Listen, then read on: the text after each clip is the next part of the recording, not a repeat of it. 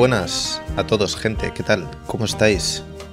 Bienvenidos de nuevo a un Rodan John, segundo Rodan John de la segunda temporada. ¿Qué tal, John? ¿Cómo estás, tío? Muy bien, ¿qué tal, Rafa? Mira, yo estoy un poco jodido de la voz. No os voy a engañar. Eh, estoy un poquillo enfermito, entonces os pido disculpas si, si se me oye un poco como si tuviera 14 años en algún momento. E intentaré controlar el tono de voz. Y aquí preparaditos, ya tenemos, eh, estamos en redes, estamos en directo, estamos en todo, porque, como sabéis, esto se está emitiendo ahora mismo en YouTube, aunque es posible que lo estéis escuchando también en Spotify. Tenéis nuestras redes sociales en todos lados, no hay ningún misterio, arroba en todos sitios. Seguidnos, eh, controladnos. Seguid... Exacto, seguid nuestros movimientos eh, porque eh, tenéis que votar para la película de la semana que viene. Es, la semana que viene no, dentro de dos semanas. esta película de hoy la elegisteis vosotros, Magical Girl, de Carlos Bermud de entre las cuatro opciones que habían publicadas en Twitter. Así que, como siempre, la dinámica del podcast es esta y vosotros mandáis. Nosotros nos hemos empapado del cine de, de Bermud durante, durante estos días y venimos a, a charlar sobre ella. Pero antes tenemos que lanzar las cuatro propuestas del próximo programa para que podáis escoger cuál os interesa más. Así que vamos con ello. La primera de las alternativas es Black Coal, una película china, si no me equivoco. China. Que se puede ver en qué plataforma. En Filming se puede ver. Black Coal Thin Ice, de Diao Yinan, cine, cine negro contemporáneo. Perfecto. Neo noir, de los, de los chinos están haciendo mucho neo noir últimamente. Mm, exactamente. Y es la mejor, de, lo, de lo mejor que hay ahora mismo en el cine negro. Pues aquí tenéis la primera de las alternativas. La segunda es Stray Dogs, una película de Tsai Ming Liang. Que esta la podemos ver en qué plataforma? En Filmin también. Stray Dogs, de Tsai Ming Liang. Filmin, por suerte, está ahí siempre para arroparnos, para ese cine un poco más complicado de localizar, por suerte. Disponemos de esta plataforma. La tercera de las alternativas es So, so Long, My Son. Está siempre hijo mío, en España. Correcto. Una película de Wang Xiaoshuai, más o menos. Que esta también la podemos ver en, en Filmin o... Sí, sí, sí. Todo Filmin, ¿eh? Todo Filmin. Pues como la cuarta de las alternativas, que es Princesa, que esta sí que no sé de, eh, por quién está dirigida. Lee Sun-jin. Pues como veis, cuatro alternativas de cine asiático.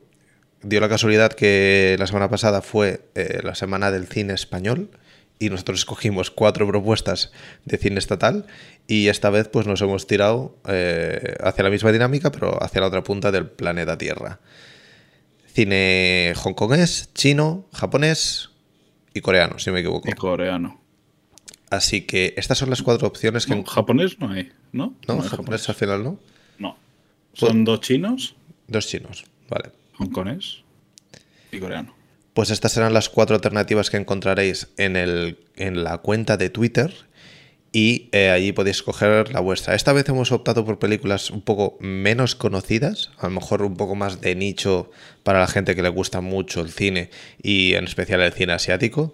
Seguramente hay, yo me vienen dos o tres cuentas a la cabeza de Twitter que las habrán visto todas y que nos podrían pegar un repaso. Pero creemos que para un público un poco más generalista sí que es un cine para descubrir que, puede ser bastante interesante. Y hasta aquí las cuatro propuestas. Tendréis, como os digo, al final del programa todas estas alternativas para votar en eh, la cuenta de, Twitter de Rodan John. Vale. Ahora lo, vamos a, lo que vamos a hacer es meter la eh, cartela de LCA. Que LCA es nuestro eh, partner particular de, este nuestro podcast. Así que vamos a poner la cartela para que sepáis de qué va un poco esto del LCA, por si os interesa. Tendréis también en la caja de descripción toda la información sobre el podcast. Y gracias a LCA pues, por darnos apoyo. LCA es un podcast informativo dirigido por un servidor y producido por 35 milímetros. Te traemos cada semana los estrenos más destacados en salas de cine y en plataformas de streaming. Puedes seguirnos en Twitter, TikTok e Instagram para estar a la última y escucharnos en Spotify, iBox o Google Podcast. Pues lo dicho, LCA Podcast, para quien le pueda interesar, el mundillo del cine, los estrenos de cine y series, tanto en salas como en plataformas, todos los viernes en Spotify. Y ahora sí que sí, ha llegado el momento. Estoy muy contento. ¿eh? Magical Girl. Estoy muy contento de poder hablar Carlos de Magical Girl. Eh, tengo muchas cosas que decir de esta película. Pero antes, un pequeño resumen para todos aquellos que hayáis caído aquí de casualidad y no sepáis de qué va todo esto. Magical Girl es una peli del 2014 dirigida por Carlos Bermud. Carlos Bermud es director de cine, guionista, eh, guionista de TVOs, de, bueno, de TVOs no es la palabra, de cómics. Eh, viene del mundo del cómic. Viene del mundo del cómic y en el 2014 pues se lanzó a hacer la segunda, la segunda de su peli, ¿verdad? su segunda película, en la que hizo dirección, guion y algo más que no me sale en Film Affinity, director de arte. director de arte, que es, bastante importante, ¿eh? Sí, lo vi en los créditos y no aparece en Film Affinity. Eh, porque no pueden salir todos los créditos de la película, pero creo que es importante remarcar que este señor hizo la dirección artística de la peli. Em, el reparto principal es básicamente, creo yo, eh, Luis Bermejo, Bárbara Leni y José Sacristán, aunque hay el rol de Lucía Pollán que es importantísimo, y de Israel Elejalde, que yo no sé si es el hermano de Carra Elejalde. La verdad. Eh, no te voy a decir que sí porque no lo sé. Estoy mirando. Extraña. Me extraña porque en la cara no se le parece. No se le parece nada. Pero todo puede ser. Pero bueno, tiene un rol bastante importante, es el marido de Bárbara Lenny en la película. Eh, y estos serían como los cinco roles más importantes. Y más o menos la película, según Film Affinity, va de Luis, un profesor de literatura amparo, que trata de hacer realidad el último deseo de su hija Alicia, que es una niña de 12 años que está enferma de cáncer, terminal. Eh, la niña lo que quiere es tener el vestido de una serie japonesa de dibujos animados titulada Magical Girl Yukiko. El elevado precio del vestido llevará a Luis a intentar encontrar el dinero de forma desesperada cuando conoce a Bárbara, interpretada por Bárbara Lenny, una atractiva, una atractiva joven casada que sufre trastornos mentales a su vez relacionada con Damián, un profesor retirado con un tormentoso pasado. Hay muchas cosas aquí para hablar de, estas, de esta sinopsis y hay muchas cosas. Básicamente, los tres, según dice la sinopsis, quedarán atrapados en una oscura red de chantajes en la que el instinto y la razón entran en conflicto. La película, así a modo de resumen, tuvo muchísimos premios durante el 2014 y el 2015. A lo mejor los más importantes fueron la Concha de Oro y el premio a Mejor Dirección en el Festival de San Sebastián del 2014. Poca broma para ser segunda película. Eh, y, una primera película que, se estrenó online con un crowdfunding. Magical Porque Diamond Flash no llegó a cines ni nada. Ah, bueno, Magical Girl como tal es su salto a, lo que es el cine. Es su cine de, primera película y mm. tal. Pues mira, esa data yo no, lo sabía. Y aparte de San Sebastián, se llevó el Goya Mejor Actriz Bárbara Leni.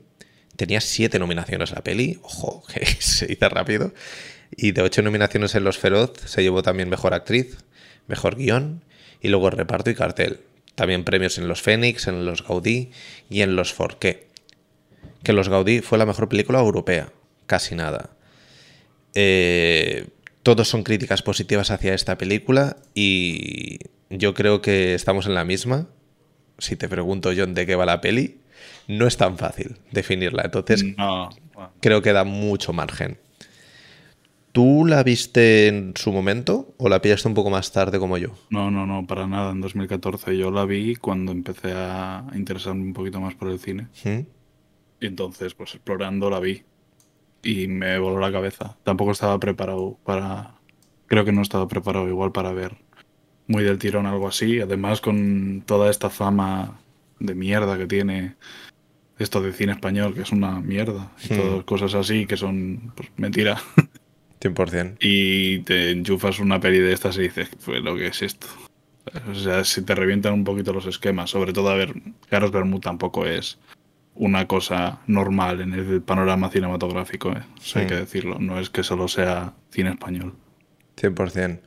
Yo en el caso de Magical Girl, cuando la vi en su momento, fue seguramente de las pelis, de las, primeras pelis que me hizo ver que había una nueva hornada de cine español.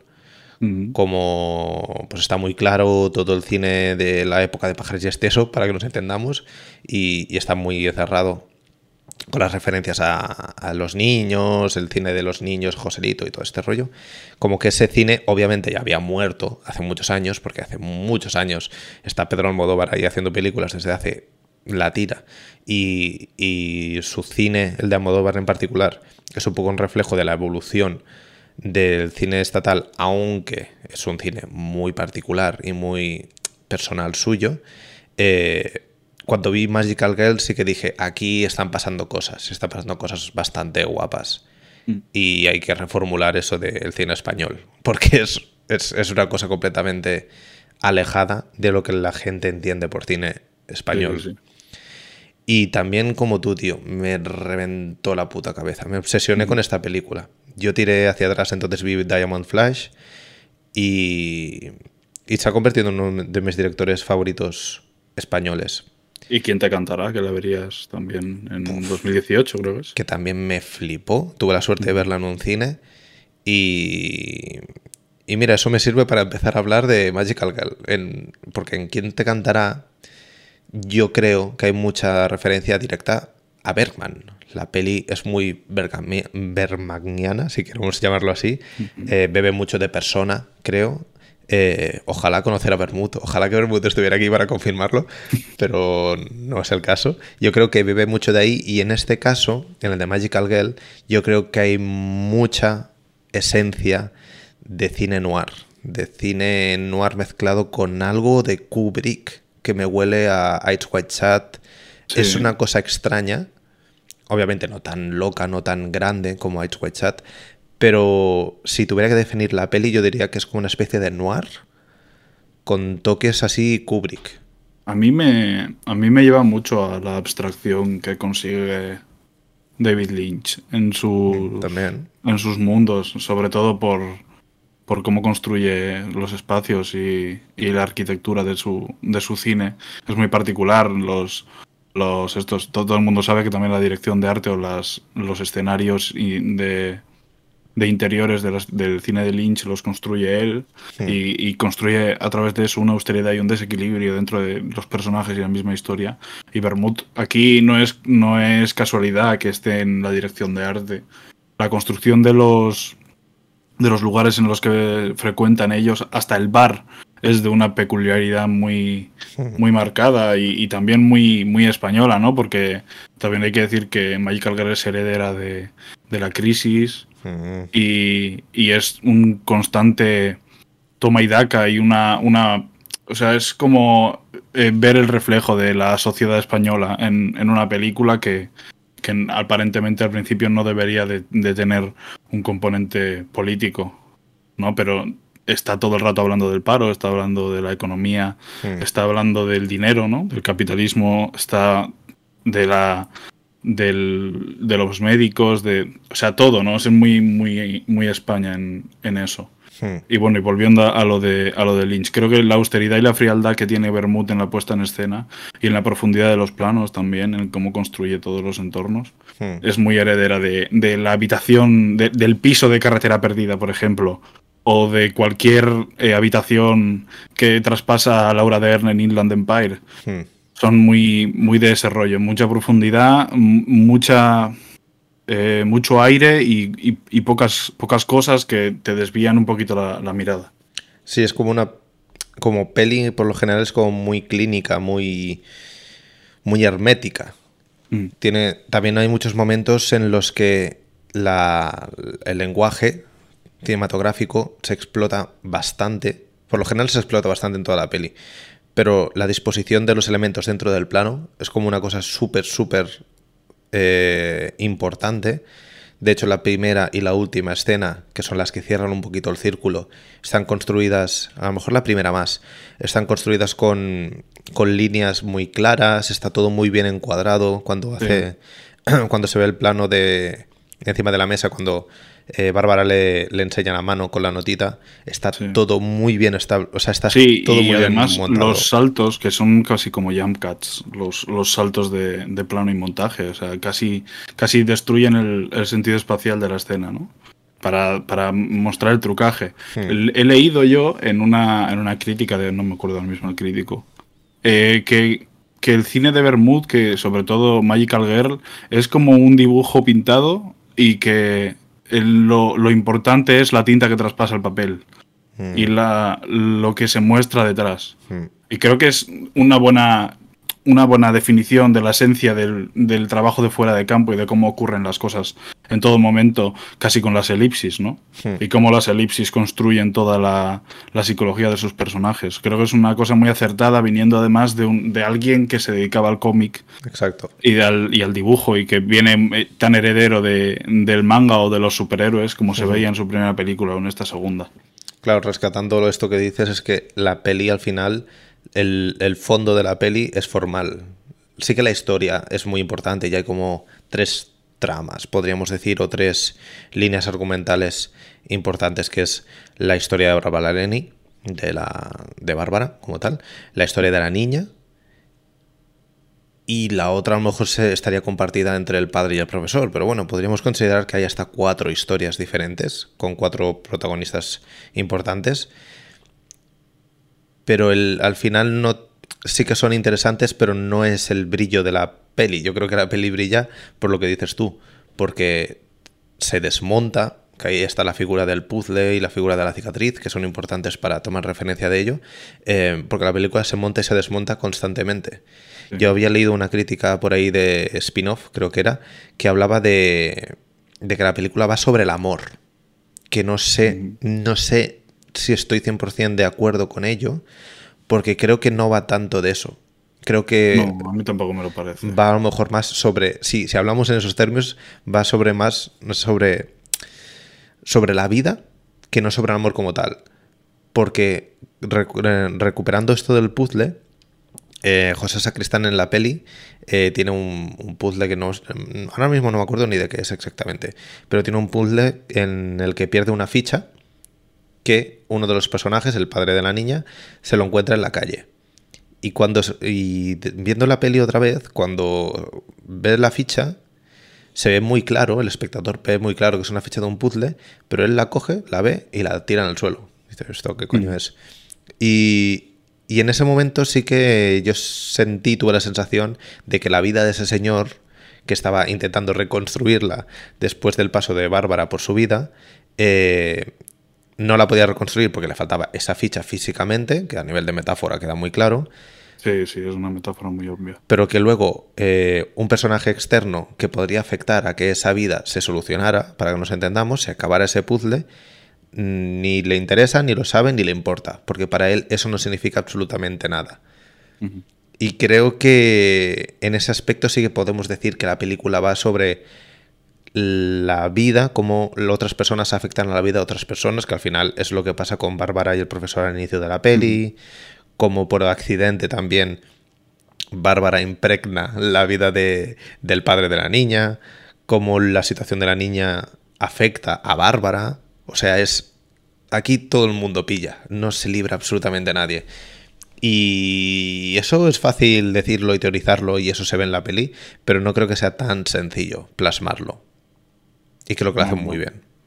Sí, sí, no, en, cuanto a la construcción narrativa me parece un prodigio. O sea, sobre todo por, por eh, la habilidad que tiene el guion, ¿no? O sea, se nota muy bien como, como las piezas que se van rompiendo en algún momento se solucionan o salen por un lado o por otro. Creo que, que consigue muy bien que, que todo ese desconcierto, ¿no? Porque al final yo creo que la película va sobre sobre el poder de la decisión y, cómo no puedes llegar a una verdad totalmente cerebral e inmutable, ¿no? O sea, no hay ninguno bueno aquí. No hay ninguno malo aquí. Eh, y, en realidad todos son víctimas. Y, creo que es que igual me voy siempre a lo político, pero creo que es una película muy hija de sus años y que sin, sin la consecuencia de, de, todo lo que, de todo lo que pasa y todo lo que, lo que significa el país como tal para la película, no tendrían en ningún momento esos caminos en los que, está, que están recorriendo porque la falta, casi todo, todo se mueve alrededor de las redes de chantaje y de sexo y de, y de dinero, como tal cual. Como tal. Entonces, también tienen una conversación mientras están fumando el cigarro José Sacristán y, y Luis Bermejo ahí fuera del, bar, que, es justo antes de toda esa catarsis, en la que se están todo el rato hablando de, de lo mismo. Sí, o sea, 100%. Eh, yo no sé si a lo mejor me flipo haciendo esta sobreinterpretación. Ya sabéis que aquí venimos a interpretar y a veces sobreinterpretamos. Eh, es la labor del crítico, ¿eh? Exacto. La, labor del crítico y del espectador es encontrar cosas que el director nunca ha pensado. Exacto, exacto. El tema del puzzle y las cicatrices, tío. Esta vez que la he visto, he visto que es lo mismo, exactamente. Porque al final el puzzle tiene una pieza por montar en el centro y las cicatrices que se plasman físicamente en el caso de, de Bárbara es un lienzo blanco, que es su cara, y un tajo aquí. Y me dio la sensación que eran... Que, que, no sé, reconocí al director guiñándome cuando, cuando caí en ello. No sé si a lo mejor tú lo ves como un poco más flipadilla o crees que tiene relación. ¿Crees que eso eh, lo planteó, dijo, voy a poner estos dos elementos para que se vea la conexión, la interconexión entre todo esto? Sin duda, sí, yo creo que sí. Y que, y que entroncan muy bien uno con el otro, ¿no? Porque eh, hay que tener en cuenta de que no sabemos el pasado de ninguno de ellos, hmm. pero el pasado más inocente de la película es el desencadenante de todo el caos. Hmm. Entonces, desde ahí también nace un poquito todo el tema del puzzle o todo el tema de la cicatriz y de cómo cuando vuelve a donde, a donde su amiga la, la proxeneta o bueno, sea lo que, lo que sea esa mujer, cómo le dice, me gusta tu nueva cicatriz. Exacto. Y eso, e, eso ya directamente da a entender que sabe lo que ha ocurrido y que sabe el porqué de todo lo que, de lo que ha pasado ahí. Y luego, luego se ve como su cuerpo está lleno de cicatrices y se puede hacer un símil totalmente, muy, muy fácilmente a, a eso, al, puzzle y a, esa última pieza, ¿no? como si fuese, como si esa cicatriz simbolizase esa última pieza o esa última decisión a la que tiene que, que, sucumbir, que es el, por qué volver a, eso por un chantaje y volver de nuevo por el, por el chantaje más, más grande de todos y entrar en esa, en esa sala en la que inteligentemente Bermud... Eh, si, si es una película casi de la crueldad, ¿no? Porque creo que puede llegar casi a, límites de película de crueldad o, se puede sumar a estas corrientes que llaman eh, todo cine como el de Haneke, ¿no? No creo que sea cine de Haneke, pero que se puede acercar a eso. Eh, viendo cómo plasma en, imágenes absolutamente todo, menos un par de detalles que son los asesinatos eh, finales. A la niña se matan fuera de campo. Y, y cómo no sé, lo mismo. Eh, pasa una cosa tan grave dentro de las habitaciones que son equiparables al asesinato de un niño, ¿no? Que son como líneas rojas que no se deben de pasar en un cine. que se, se, construyan elipsis a través de, eso, eh, creo que ejemplifica muy bien los, los motivos de urgencia y lo, atroz que puede ocurrir dentro de, esos lugares y bueno, y cómo se queda, ¿no? Se queda como un, como un zombie. Es bestial, es bestial. Yo estoy contigo con, con la comparativa del cine de Haneke porque, sobre todo en, en esas escenas finales, la frialdad con la que la cámara rehuye la mirada eh, mm. recuerda mucho para mí a, no sé, a, los asesinatos en la casa son muy funny games, por ejemplo. Sí. Pero, pero no creo, yo no estoy, o sea, no estoy tan a favor de compararla con Haneke, ¿eh? pero sí que entiendo las, corrientes que puedan compararla con ese cine de la crueldad. Pero lo digo en el sentido de que el, director decide Y eso es importante. O sea, Haneke, su cine es el director decide. Sí, es quirúrgico. Y en Funny Games aparta la mirada de vez en cuando, pero en la pianista se clava un puñal en el pecho y, lo decide. Y dice, pues vas a ver esto, vas a ver lo otro. Y te lo tragas o te lo tragas. Y lo aceptas o no lo aceptas, lo rehuyes, hay un tema de moralidad ahí. Pero aquí Bermud sí que eh, define mucho su mirada con las. Yo creo que en particular con la secuencia del bar. En la secuencia del bar, cuando le pega los tiros. Es que es muy importante eso y, y, parece baladí, pero no.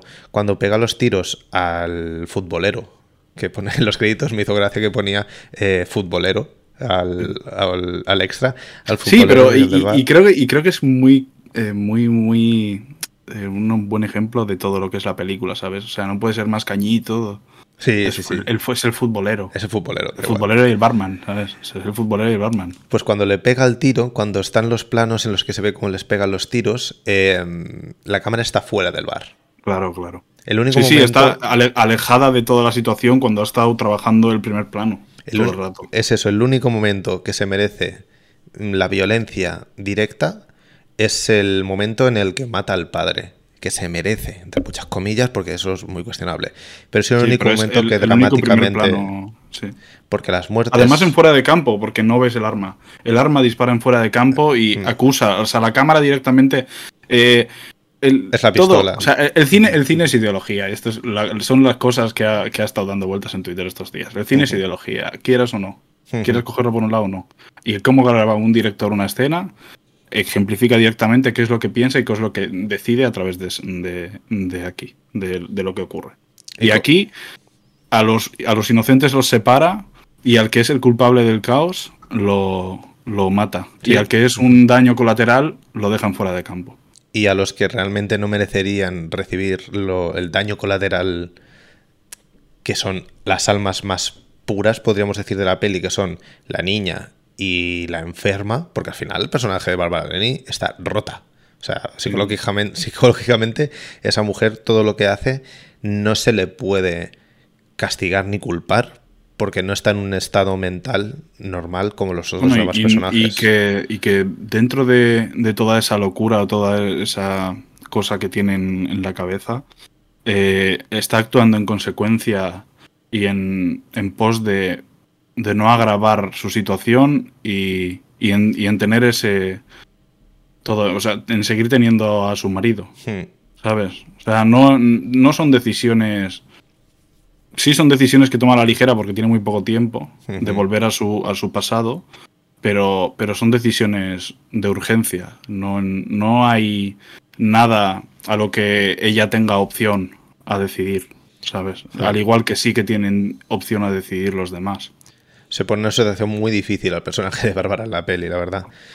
Y como decía, al final, ella y la niña, que son los personajes como más puros, más eh, inocentes, son los que Bermud dice, esto no lo vamos a ver. Yo no, te, yo no te voy a enseñar cómo le pegan un tiro a una niña enferma de leucemia, que lo único que quiere es enseñarle a su padre. Y que, y que creo, y, aparte de que esa decisión es la acertada, si a, mí, yo si, si Bermud hubiese enseñado esa muerte en pantalla, igual no me habría gustado la película. ¿eh? Hmm, es que hubiera sido otra película. Hmm. Porque es una escena innecesaria. 100%. Y yo creo que en ese aspecto, eh, es, ese detalle en particular es lo que hace que esta peli sea tan potente. Hmm. Y porque lo que decías tú en, en el perfil, bueno, en, en, tu, en tu hilo de Twitter, cuando hablaste así un poco de la peli, el fuera de campo, tío. O sea, todo lo que está dentro y todo lo que está fuera del, del, plano es importante y Bermud lo defiende muy bien. Y creo que lo hace todo con un criterio clínico. Yo creo que ese storyboard debe ser la peli. Sí, sí. A mí me vuelve muy loco ¿eh? lo del trabajo de fuera de campo. Yo, yo que soy muy, muy para esas cosas, o sea, a mí una de las muertes más voy a hacer un spoiler, de una película de hace un montón española. a mí una de las muertes que más me revuelven por dentro es la muerte en elipsis que hace José Luis Borao en Furtivos. ¿Mm? Es una mirada de Lola Gaos a, a la chica, corta en elipsis y te das cuenta al de dos escenas que se la, se la, ha matado. O sea, no hay nada, no se ve nada. ¿Sabes? Es una construcción espacial que, que, te vuela la cabeza. o sea, muerte, muerte en fuera de campo, en elipsis total. O sea, no, merece ni ser.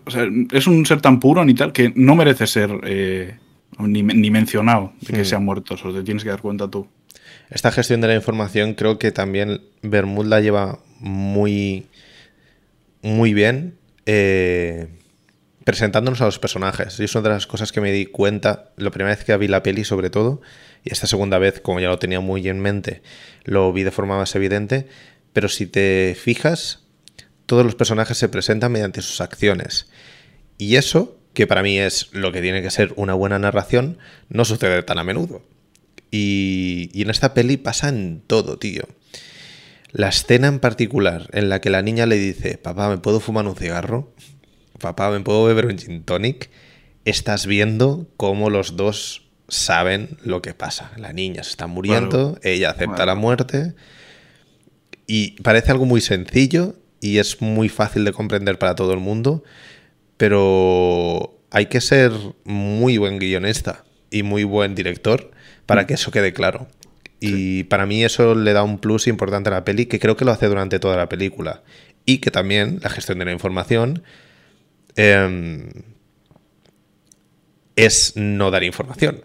Y en el caso de Bárbara Lenny, en el caso del personaje de Bárbara, creo que la falta de información es lo que hace que la peli sea aún más eh, magnética y más absorbente. No sé cómo lo ves tú, porque hay mucha información que no sabemos de qué está pasando, qué es esa logia, eh, qué vida anterior tuvo Bárbara. Ahí podemos teorizar, pero la hostia. Sí, yo creo que el personaje de Bárbara es uno, es uno de los personajes psicológicamente más complejos que hay, por lo menos en los últimos años que yo haya visto, de, darle, de poder darle muchísimas vueltas a todo lo que ves, porque son aristas por todos los lados. Hmm. Bien desde su psicología, bien por sus acciones, tanto por sus decisiones y como por el, el poco daño, daño nulo que quiere hacer a su alrededor y que sin querer prácticamente lo hace, ¿no? O sea, es una, una persona que, que, va, que va a menos completamente y que en todo momento está en un entorno austero y agresivo para ella, hmm. y en el que cualquier movimiento, como la escena del bebé, que no, no, no quiere actuar en ningún momento ni una, una mínima parte para no cagarla. Y, y creo que en, ya te digo, la construcción de, psicológica de, Bárbara, al igual que la de Luis Bermejo, que se nota que es un, hombre eh, dañado por las circunstancias, mm. eh, que se ha quedado en paro hace apenas seis meses y se le ha venido la, la, vida encima, ¿no? O sea, es una persona que se ha quedado en paro en el, de ser profesor de literatura y ha tenido que vender su vida, ¿no? Porque vende su, vida en, peso, o sea, vende libros. O sea, cuando va a vender libros y le dicen 5 euros y dice, estoy dando la, la, colmena, es un premio Nobel, dice, cogemos los libros a peso, o sea, no tiene ninguna importancia su vida ya y es una persona que no tiene mujer y que tiene una hija que va a morir. Hmm. ¿no? O sea, es una persona que en seis meses se le ha caído la vida. Sí, sí. y por el contrario, vemos a una persona que ya se le cayó la vida a raíz de, de Bárbara. Hmm. Otro profesor que, que fue en caída picada desde una primera vez que a saber qué haría para estar tantísimos años dentro de la cárcel por salvar o para ayudar a Bárbara, y, Hay ahí la gestión de la información que no sabemos tampoco qué ha pasado con el profesor. Claro, claro, pero, pero sabemos que es una persona inteligentísima. O sea, a mí la decisión de cuando se encuentran y le da el arma y le dice, tú lo que vas a hacer es matarme a mí, así yo ya dejo de sufrir lo que estoy sufriendo. Porque no, o sea, no quiere salir de la cárcel por no encontrarse con ella. Es heavy, ¿eh? Y, y yo te condeno, o sea, yo te hundo la vida. Porque hay dos testigos que han visto cómo me has matado a sangre fría en un bar. No, creo que eh, define muy bien todo eso a, sus personajes, pero es que a la vez son poliédricos, o sea, hay tantísimas, tantísimas cosas que puedes sacar de ahí y que creo que no, es, no son necesarios enseñarlas, ¿eh? porque si no la película no valdría para nada. No, no, la peli, por supuesto, que si eh, enseñara todas sus cartas, al final, si quedara clara la peli, yo creo que para mí no, no tendría el magnetismo y, y, la, y la fascinación de qué coño, de qué coño va esta película, qué está pasando, de dónde viene Bárbara, qué era lo que le pasaba anteriormente, qué pasó entre Bárbara y el profesor, dónde está la madre de esa niña, qué ha pasado con ese hombre que se le ha hundido absolutamente todo, por qué está en ese extremo. ¿por qué opta por meterse en el berenjenal de comprarle el vestido a la niña y todo el rollo cuando a lo mejor lo que tendría que hacer es estar... Es, hay tantas preguntas por resolver en esta película mm.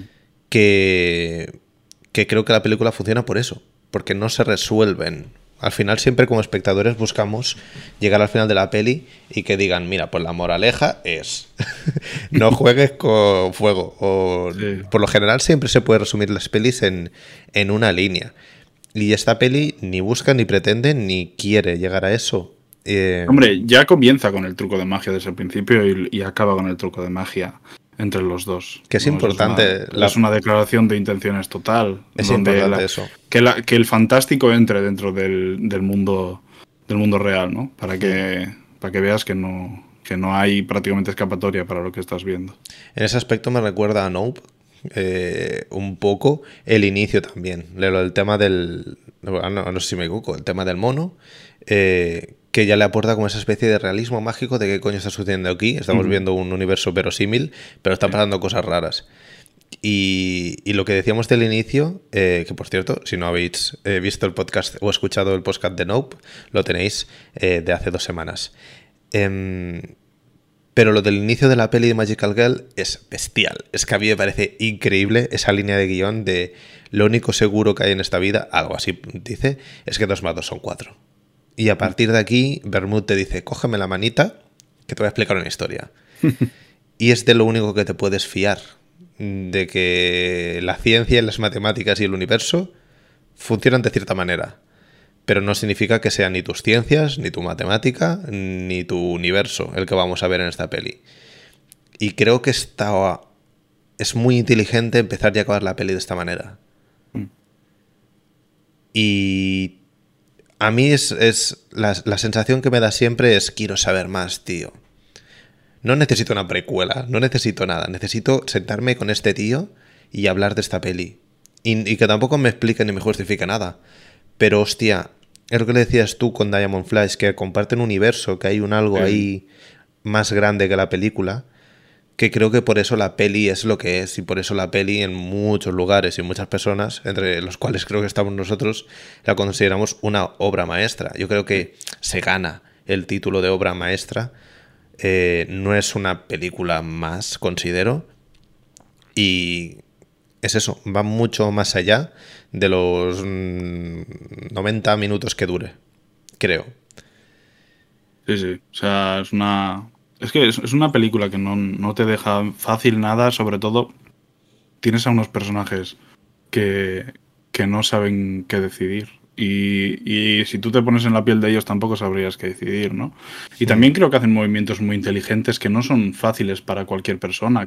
La película podría pecar de inverosímil es muy fácil que esta película pudiese pecar de inverosímil por decir, o sea, ya te estás sacando vueltas y vueltas de esto, o en qué momento activa el teléfono, tal, no sé, pero creo que el, carácter eh, psicológico y de inteligencia que les dan a los personajes hace que, sí que tengan una profundidad y que tú los notes con una inteligencia. Tú, tú notas cómo todos los personajes eh, viven en el mundo, ¿no? O sea, cómo pueden ser parte del mundo. Lo que pasa es que están encerrados en una especie de, de círculo del infierno de Dante.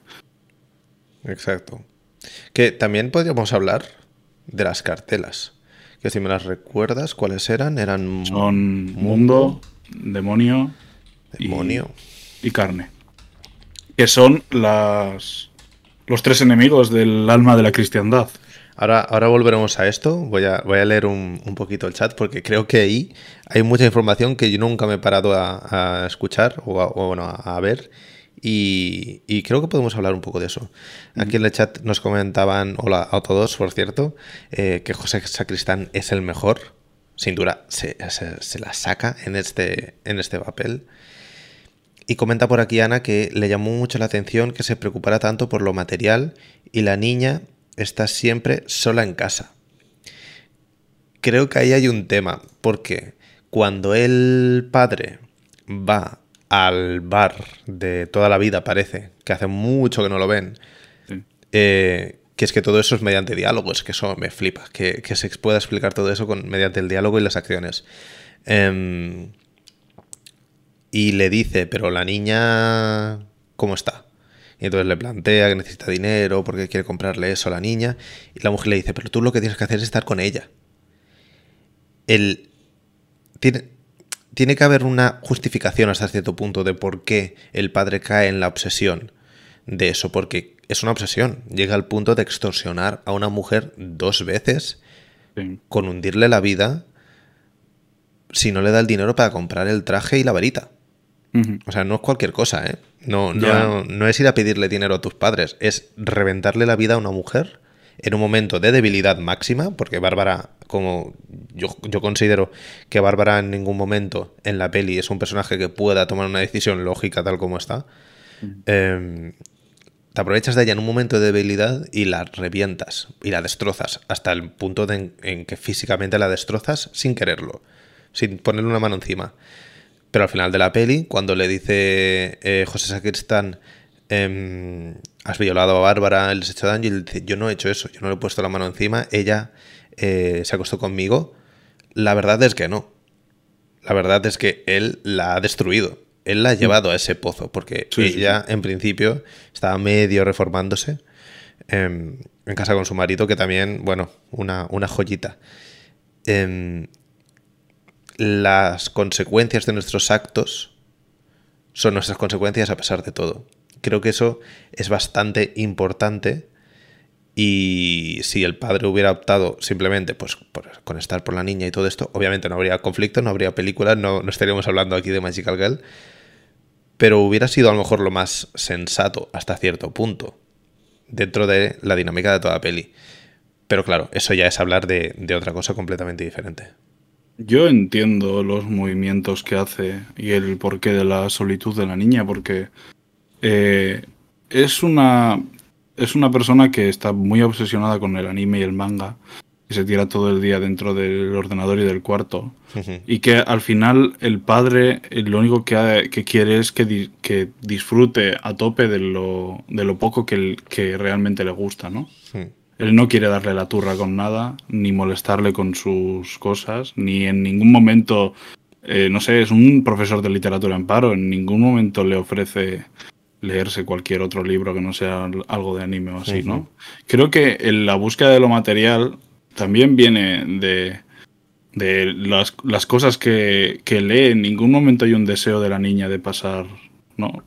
tiempo con, con su padre. Yo entiendo que mm. ningún niño va a escribir quiero pasar tiempo con mi padre. Ya. Pero, pero el, lo, material y lo. como es lo único que cree que puede hacerle feliz a la niña, porque no, no es capaz de hacer. también entiendo que está muy en shock por todo lo que le ha ocurrido. Y no sabemos por qué no hay una una madre o un padre eh, más en casa, que eso también tiene que ser una, una cosa muy, muy tocha. Pero la única solución que ve ahí es desde lo material, destruyendo su material para convertirlo en el material de ella.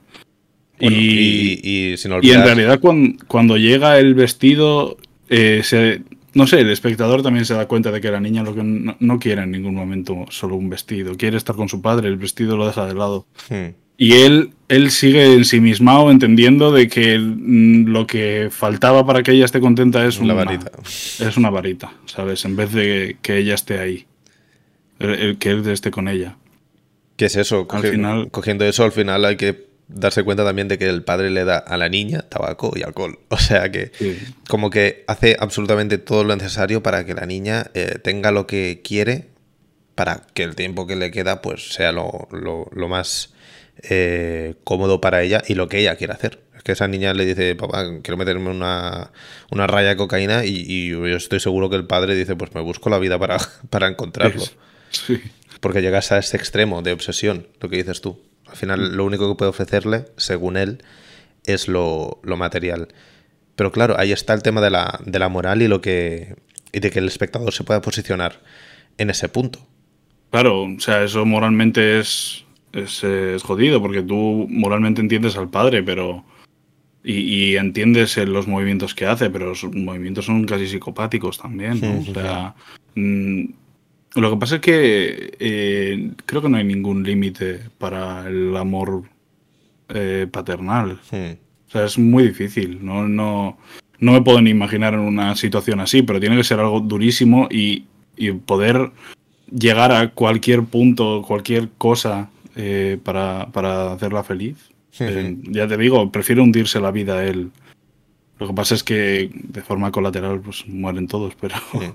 Que yo una de las cosas que viendo la peli tenía muy en mente es decir, y que claro, cuando esta niña se muera, este hombre... Pues posiblemente él se habría matado también. Se ha tirado un puente.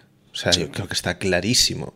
Si puede llegar a hacer todo esto para tener eh, el traje para la niña, este tío, este tío se tira de un puente, clarísimo. La peli es oscurísima, tiene un final ultra desgarrador y, no se anda con historias, ¿eh?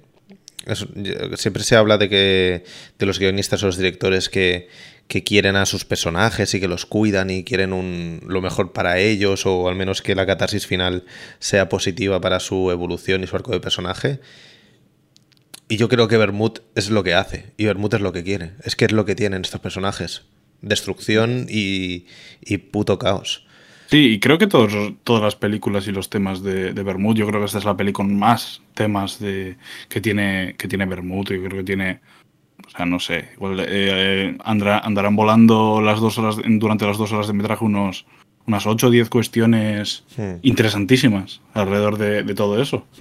Pero en Diamond Flash también trabajaba con eso. Yo no soy muy fan de Diamond Flash, ya lo volveré a ver. Pero, pero quien te cantará sí que también es eso. O sea, tiene tres personajes que son caña. Y la de Mantícora que viene ahora también eh, los temas que trata y tal, ya veremos. Ya se lió mucho con lo de la pedofilia y Ulrich Seidel y creo que esto también trata algo similar, seguramente desde un punto de vista totalmente opuesto.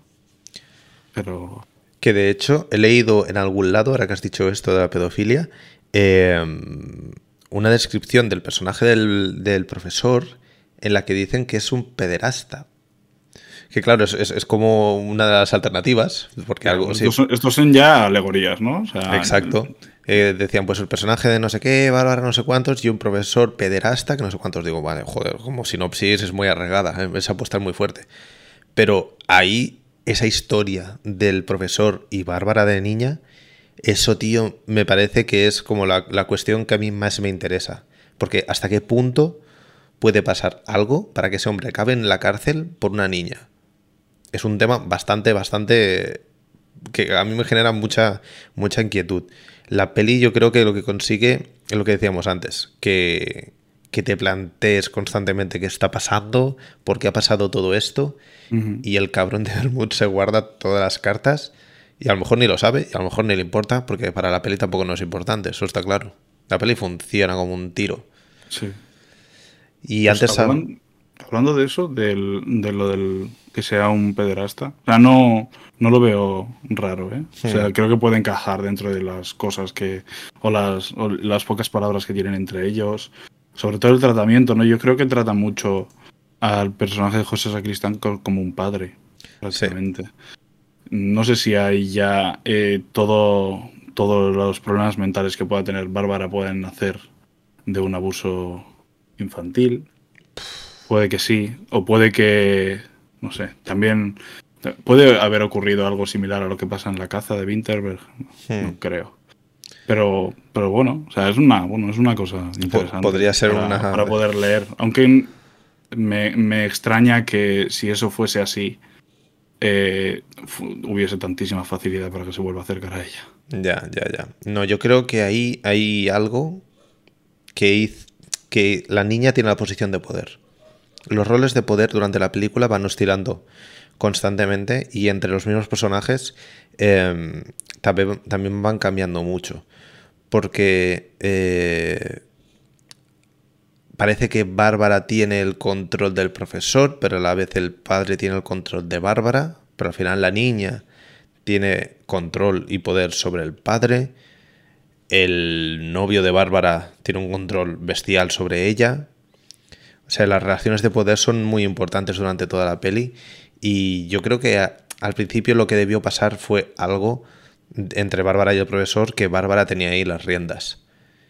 Y es como el personaje que a lo mejor va dinamitando todo, pero bueno, como te digo, al final aquí todos acaban metiéndole cera a todo el mundo. Eh, em, ya antes hablábamos de los capítulos. Es una película capitular que arranca con un prólogo tres capítulos y un epílogo. Pero Mm. no se siente así. Yo, como te decía, no, no me acordaba ni de los títulos ni le he dado ningún tipo de importancia porque para mí es como un, un bloque muy cerrado. Está la película y están las escenas finales e iniciales, que sí que son un poco más, eh, pues eso, la boca y la cola de la serpiente que, que hace el círculo. Pero hostia, mundo, demonio y carne. Mundo arranca con la niña bailando. Sí. Demonio arranca con la historia de Bárbara. Es el momento que sale Bárbara. Parece si no me equivoco. Y carne. Ahora mismo no la ubico. Eh, carne comienza. Carne comienza después de la paliza.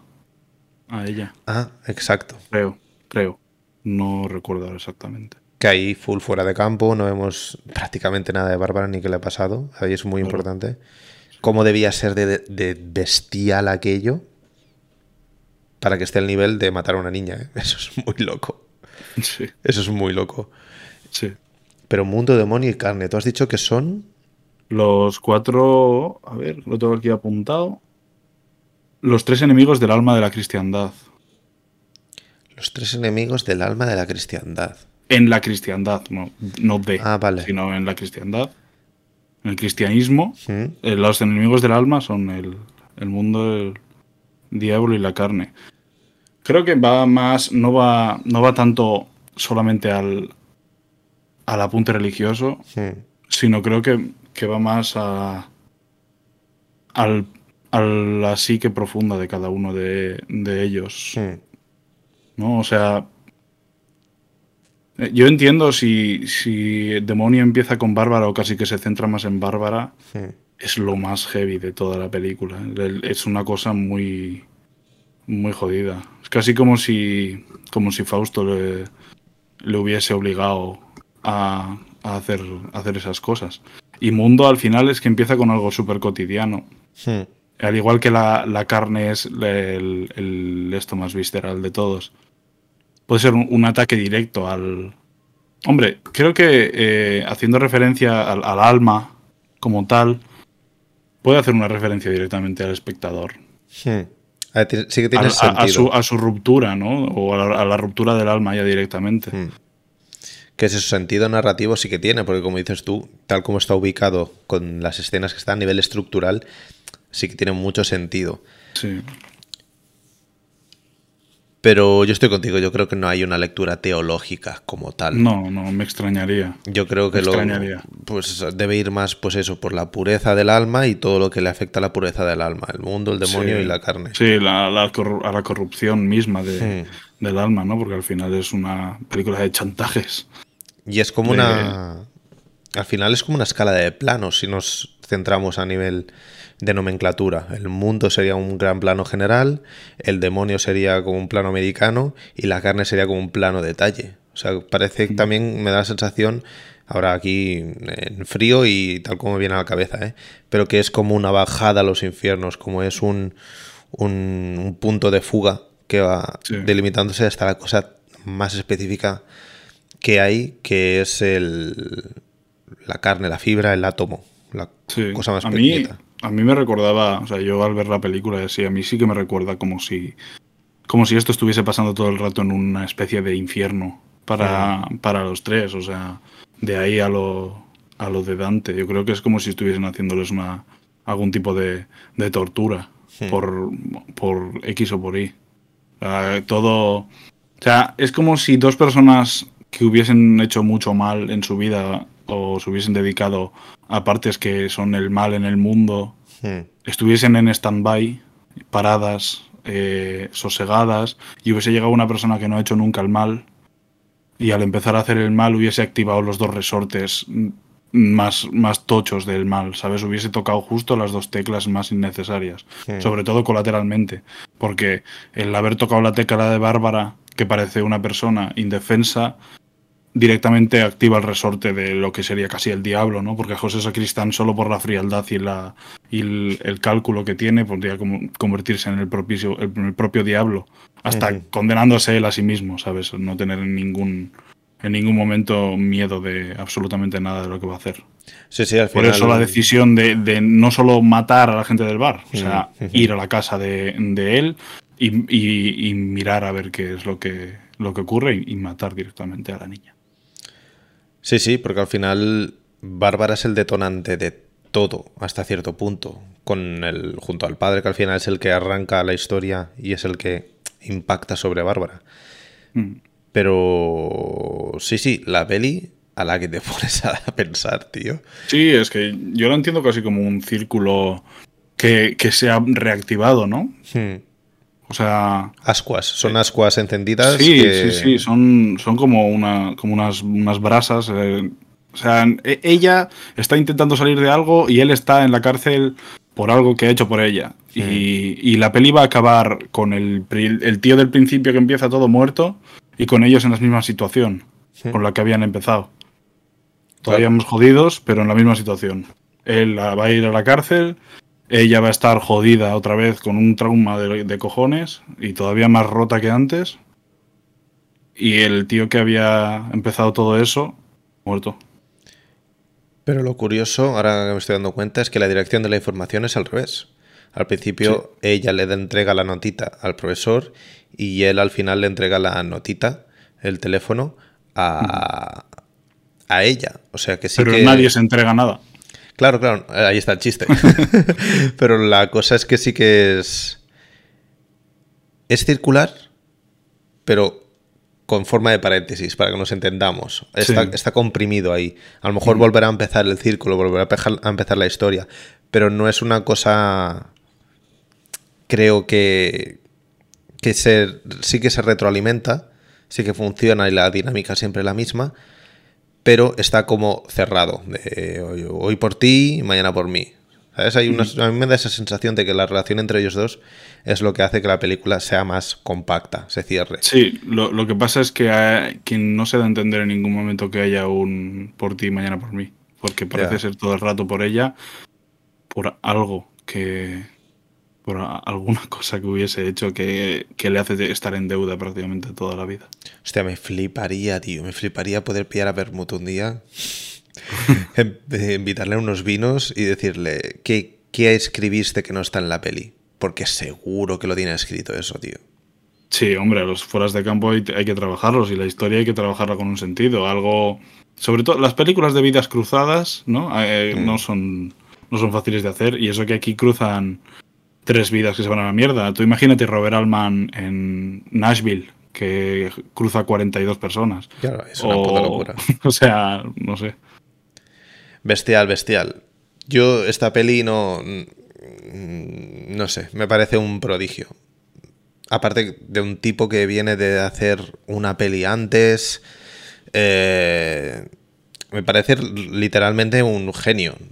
Es muy fácil decir, este tío es un... ¿Sabes? Es muy fácil en Twitter. Obra maestra, genio, como palabras que se... Sí, pero hay muy, mucho. poco, hay muy pocos directores o películas que tengan genio Es- como tal. Y esta- esta película tiene genio. Hmm. Esta peli, tío, no es poca cosa. Y hasta cierto punto me, me sabe mal que no tenga el impacto o que no haya. no tenga la repercusión que debería tener a nivel estatal, sobre todo. Que, que alguien que le gusta el cine no haya visto Magical Girl y sea español o latinoamericano, si me, si me apuras, me parece un puto sacrilegio. Pero con, con cuántas pasa eso, ¿eh? Sí, sí, sí. Cuantísimos Sí, directores están medio olvidados. A mí me parece, a mí me parece de traca, por ejemplo, que a Eloy de la Iglesia no se le tenga en un altar Hmm. o, y, y- y que si hay algo que se conoce, yo mira, yo me acuerdo, eh, gente que conozco, no es que conociesen a Eloy de la Iglesia, es que conocían eh, el pico 1 y 2 porque habla de drogas, Ya. ¿sabes? Y bueno, y porque son en Bilbao, y yo justo estoy de Bilbao, ¿no? Ya. Pero, pero Eloy de la Iglesia, que me parece uno de los grandes maestros de- del, del panorama, o sea, del- de la historia del cine español, no sé, tiene ni idea. O sea, siempre están ahí los míticos que tienen un altar en el cine, que a mí me parecen de los mejores directores de la historia, que son pues, Buñuel o Berlanga, o Carlos Saura, que todavía está vivo, Hmm. ¿No? que se comparaba mucho a Bergman, pero la de, la de directores que hay, con muy poca obra y con obras maestras. Claro, o sea, claro. me- solo hay que ver a Iván Zulueta, ¿eh? Hmm. Tiene arrebato. No sé si, bestial, bestial. Magical Girl, bestial. mm, quién te cantará. Si os gusta, si os ha gustado Magical Girl, tienes que ver quién te cantará. Y esperemos a Mantícora, tío. Yo estoy muy cachondo. No sé nada de la peli, solo he visto el póster. Más que suficiente. Fan de Bermud, lo que haga me lo, me, lo fumo. O sea, lo tengo clarísimo. Eh, tiene una pinta increíble. Tengo ganas de que sea una buena peli. Tengo ganas de que la vea mucha gente. Y tengo ganas de que si alguien ve Mantícora y le flipa, tire hacia atrás y flipe con, con Magical Girl, que es una peli que también es muy barata. Es una peli que se ha hecho con muy pocos recursos. Para ser una... No, no, es una superproducción, pero es una peli grande. Sí, pero... A nivel de resultado, eh, quiero decir. Sí, no, a nivel de resultado sí, pero la peli no te creas que, tiene nada del otro mundo dentro de lo que podría ser una producción española, ¿eh? no tiene nada de dinero. No, no, yo creo que... que... si es que el dinero no compra el talento. No, 100%. Pero se partió los putos cuernos seguro para acabar esta peli, ¿eh? Segurísimo. Pues muy guay, muy guay. No sé si quieres añadir alguna cosita más antes de pasar a recordar las propuestas de la semana que viene. Está bien así, que veáis más cine español, que os dejéis de tonterías, que tenemos unos directores de la hostia. Que sí, que este año ha sido un muy buen año de cine español, pero es que los de detrás también son increíbles. Llevamos muy buena racha ¿eh? de pelis españolas desde hace 15, 20 años. Desde el. Este ha, habido, ha habido bajones, como, son, como es normal, pero como te coincida, bueno, sobre todo esta nueva ola de cine de cine femenino, que es, que es increíble. Eso, eso. Que viene algo muy grande. Eso daría. Está, muy guay. Está muy guay que tengamos. Ya era, ya era hora de que en España hubiese una nueva ola de cineastas, ¿eh? Eso daría. Tengamos una sequía. Daría para tema de conversación harto, ¿eh? Toda la. Yo creo que eh, se, está, se está germinando desde hace 3 o 4 años eh, otra, otra vertiente dentro del, cine estatal. Y ojito al cine gallego, ¿eh? Bueno, ya cine gallego y en euskera y en catalán, pero el cine gallego Hombre, no, me vuelve muy loco. nuevo cine vasco llegó para quedarse, ¿eh? Tela marinera, Lorea y compañía, muy mm. buenas pelis, la verdad. Pero bueno, hoy ha sido el turno de Magical Girl y la semana que viene será el turno de lo que vosotros queráis. Recordad que en la cuenta de Twitter, cuando se acabe este programa, los que lo estáis viendo en directo, y cuando escuchéis este programa ya estará publicada la lista con las cuatro películas para la semana que viene. La primera de las alternativas es Black Coal, una peli china, en este caso creo que era china, eh, disponible en... Filming. Filming. Stray Dogs, una película de Tsai Ming Liang, Maestro Emilia. Uno de mis directores favoritos, ¿eh? Así como apunte. Yo no lo he Uno de mis grandes directores favoritos. Pero el póster, ya te he dicho antes, digo, tiene una pinta de cine digital. No, a lo mejor no tiene nada que ver, ¿eh? Pero de cine digital. Ya Takashimi, que no sé, me recuerda mucho a ese estilo. Eh, tiene muy buena pinta. También disponible en Filmin, si no me equivoco. Sí. So Long My Son. So, so Long My Son. Eh, hijo meu de Wang Xiaoshuai y por último Princesa, que esta es la única que he visto y la verdad que me dejó el culo torcidísimo. Pero es la única que, es la única que también está en Amazon Prime.